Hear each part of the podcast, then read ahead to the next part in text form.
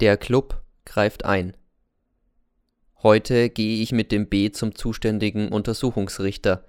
Gestern war nämlich sein Büro wegen des Staatsfeiertages geschlossen. Ich erzähle dem Untersuchungsrichter, dass es der B möglicherweise wüsste, wem jener verlorene Kompass gehört, doch er unterbricht mich höflich, die Sache mit dem Kompass hätte sich bereits geklärt.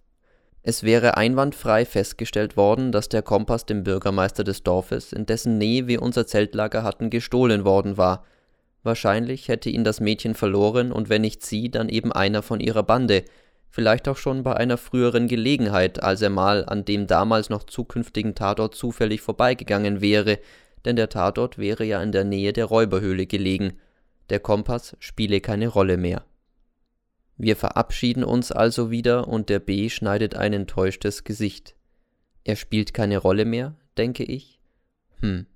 Ohne diesen Kompass wäre doch dieser B niemals zu mir gekommen. Es fällt mir auf, dass ich anders denke als früher. Ich erwarte überall Zusammenhänge. Alles spielt keine Rolle. Ich fühle ein unbegreifliches Gesetz. Auf der Treppe begegnen wir dem Verteidiger. Er begrüßt mich lebhaft. Ich wollte Ihnen bereits schriftlich danken, sagt er, denn nur durch Ihre schonungslose und unerschrockene Aussage wurde es mir möglich gemacht, diese Tragödie zu klären.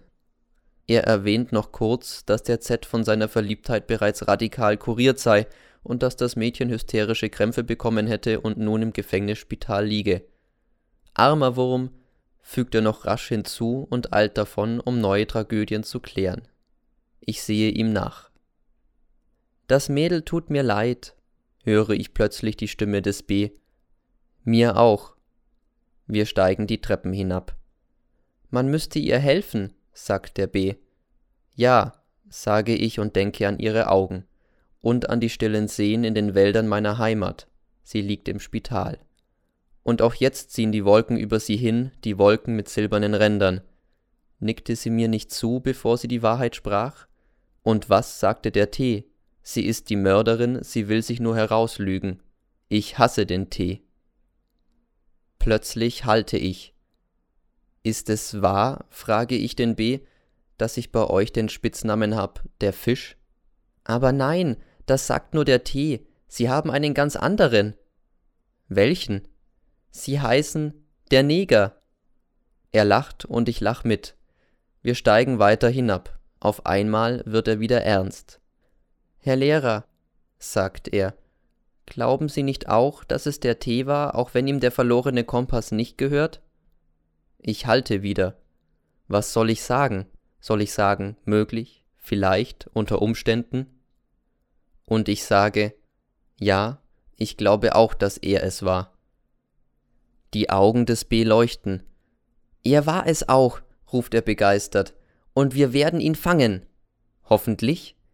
Ich werde im Club einen Beschluss durchdrücken, dass der Club dem Mädel helfen soll. Nach Paragraph 7 sind wir ja nicht nur dazu da, um Bücher zu lesen, sondern auch, um danach zu leben. Und ich frage ihn, was ist denn euer Leitsatz? Für Wahrheit und Gerechtigkeit. Er ist ganz außer sich vor Tatendrang. Der Club wird den Tee beobachten, auf Schritt und Tritt, Tag und Nacht und wird mir jeden Tag Bericht erstatten. Schön, sage ich und muss lächeln. Auch in meiner Kindheit spielten wir Indianer. Aber jetzt ist der Urwald anders. Jetzt ist er wirklich da.